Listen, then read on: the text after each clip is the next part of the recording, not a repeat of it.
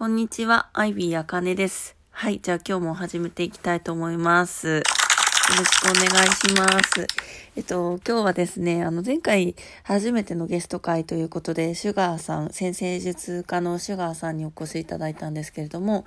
えー、今回は、えー、また、えっと、私が、の、一人の配信ということでやらせていただきます。よろしくお願いします。次回以降も、2回目以降もゲストさんに、素敵なゲストさんに来ていただこうと思っていますので、そちらも楽しみにしていてください。よろしくお願いします。で、えっと、今日は何を話そうかなって思ったんですけれども、あの、最近ですね、私のツイッターで、あの、占い師という職業が今後100年、うん、以内になくなるのではないかという予測を立てているっていう趣旨のツイートをしたんですよ。しかもなかなかの遅いというか深い時間3時深夜3時4時くらいのツイートだったと思うんですけどいやなんかこれずっと思ってたことでなんか人が見てる人少ないだろうしなんかそのまあなんて思ってることだったのでツイートしたんですよね。その時間に。そしたら、意外にも、もう80いいね、8リツイートと、もう私の、私にして、私のアカウントにしてはちょっとプチバズというか、あの、注目、あの、いただいているツイートで、うんと、そうですね。あのですね、これについて、ちょっと語弊があったらあれだなっていうのもあるんですけど、あのーななんでちょっとここを掘り下げたいなと思ってあの私はですねその鑑定を2011年から主に201617あたりまで対面鑑定を、まあ、あのもう深くやらせていただいていてでそれ以降はあの育児の関係とかもあったりでお客様とお待ち合わせして1対1で占いをするっていうことがあのなかなか機会が取れなくなっていったんですよね。で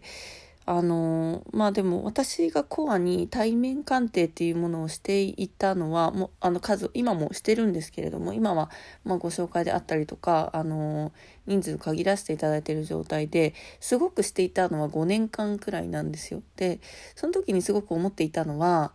占いってしょっちゅうするものじゃないよねって思ったんですよ。というのはあの、クライアントさん自身がやっぱりなんだかんだ考えて行動していかないと現実は変わらないっていう、もう、まあ当たり前っちゃ当たり前なんですけど、あの、なんかすごく、そこ、だからその毎月とか、もうほぼ毎週のように占いをするっていうのは、健全じゃないっていうふうに思ってるんですね、私自身が。で、占い師側で、もうこんなことを言ってしまうと、じゃあその、占いって絶対必要で、あの、まあ、何回でもしていいっていうふうに思えるかもしれない、あ、あそういう意見の方もいらっしゃるかなと思うんですけど、私自身は半年に1回とか1年に1回くらいでいいんじゃないかなって思ってるんですよね。で、基本的には、最終的に、あの、お客様自身が、あの、自分自身で自分を占えるというか自分自身が、えっ、ー、と、最強の占い師、自分自身の最強の占い師になるっていうのが一番ベストなんじゃないかっていう、あの、結論にたどり着いて、で、それからその2016年以降とかっていうのは、まあ、講座であったりとか、あとはその新月、あの、会、イベントとかで、あの、なんていうか、なんて言うんですかね、魚私がその釣った魚をお渡しするんじゃダメだなって思ってて、お魚の釣り方、魚の釣り方を、あの、なんかなんていうか、うーん、お話しする方がいいんじゃないかなっていうふうに思っていて、まあ講座であったりっていう形を取らせていただいたりとか、で、あとはそのライティングをして、そのメディア、様、メディアさんを通して、あの、私自身の言葉をお伝えするとか、その毎日の星読みとかでも、あの、お伝えするっていうことをさせていただいてるんですね。で、なんて言うんですかね、あの、よく言われる、占い師は古代からある職業だからなくならないでしょっていうあの言葉がよくをよく聞いてたんですけどそれに結構違和感がありましてですねで今回の件今回のその2020年からに入ってのなんか動乱の感じを見ていてそれがすごい確信に変わってきたんですよ。というのもなんかこう何て言うんですかね例えば恐竜があの恐竜ってもうすごい長い間地球にいて生命体としてずっといたんですけど、まあ、突然その隕石、まあ、まあいろんな説があって絶滅したわけじゃないですか。でその後人間が出てきて人類が出てきて今に至るんですけどなんとなくその私たちはまあいつか私たち人類も滅びるかもしれないけど今じゃないよねって思ってる人が大多数だと思うんですよ。私の時代には起こらないでしょみたいな風に思ってるんじゃないかなと思ってで私もそのうちの一人なんですだったんですよね。でももしかしたらそれそのタイミングが今今というかもうすごい近くなのかなっていうふうにもなんとなく感じていてでうーん何て言うかその、まあ、職業とかに関してもなんか昔は当たり前にあった職業ってなくなってコンピューターの登場によってなくなってたりとかするじゃないですか。であの AI を舐めちゃいけないなって私は思ってるんですよ。というのはでもその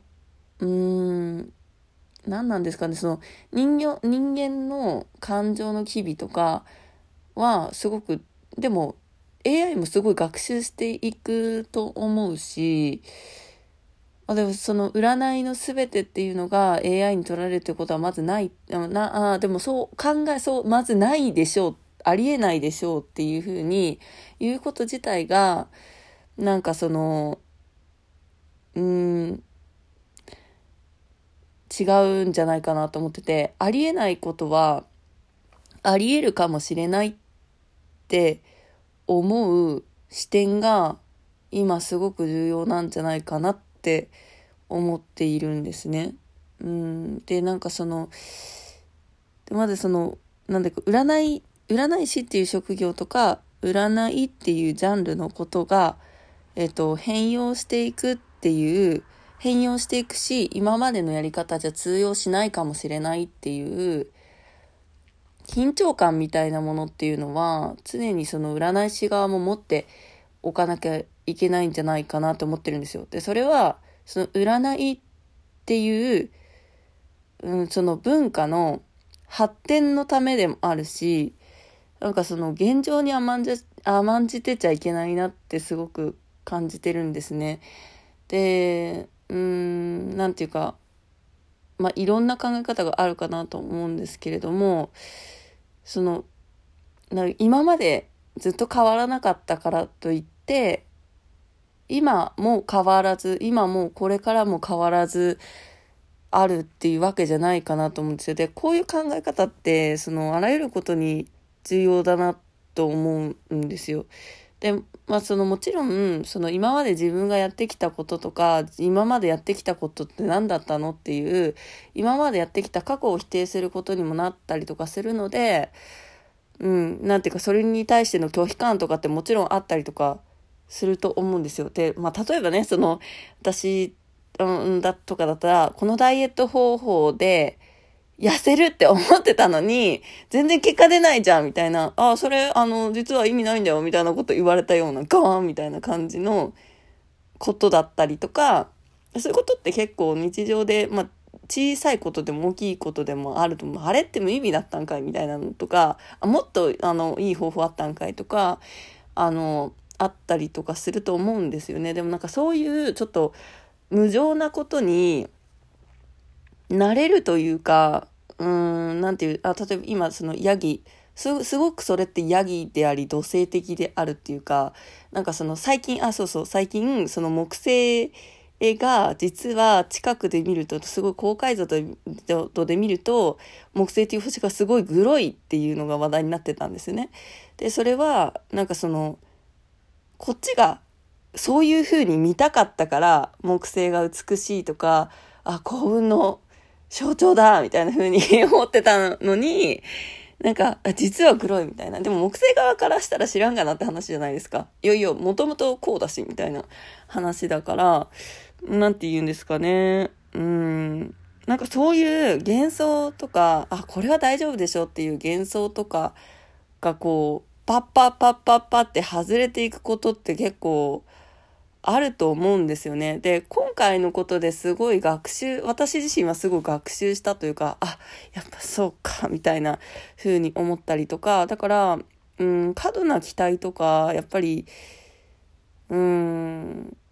過度な、まあ、うん、期待とかも危険だよなって思うし、かといって夢がないと、あの、まあ、人生はつまらなかったりとかするじゃないですか。うん。まあなんか、すいません。まあそういった感じのお話に今日はなってしまったんですけれども、やっぱりなんかその、もしかしたら、今まで大丈夫だったかもしれないけど、これ、その、今まで大丈夫だからといって、安泰だったからといって、この先も安泰だっていう保証はないって思う姿勢ってすごい重要だと思うんですよね。うん、その、うん、はい、すいません。まあちょっとまとまらない感じになってはしまったんですけれども、今後もちょっと思ったことは、まあツイッターであったりとか、えっ、ー、と、まあ、こういったラジオに残していこうと思っています。今回もお聴きくださりありがとうございました。ではまた更新したいと思います。バイバーイ。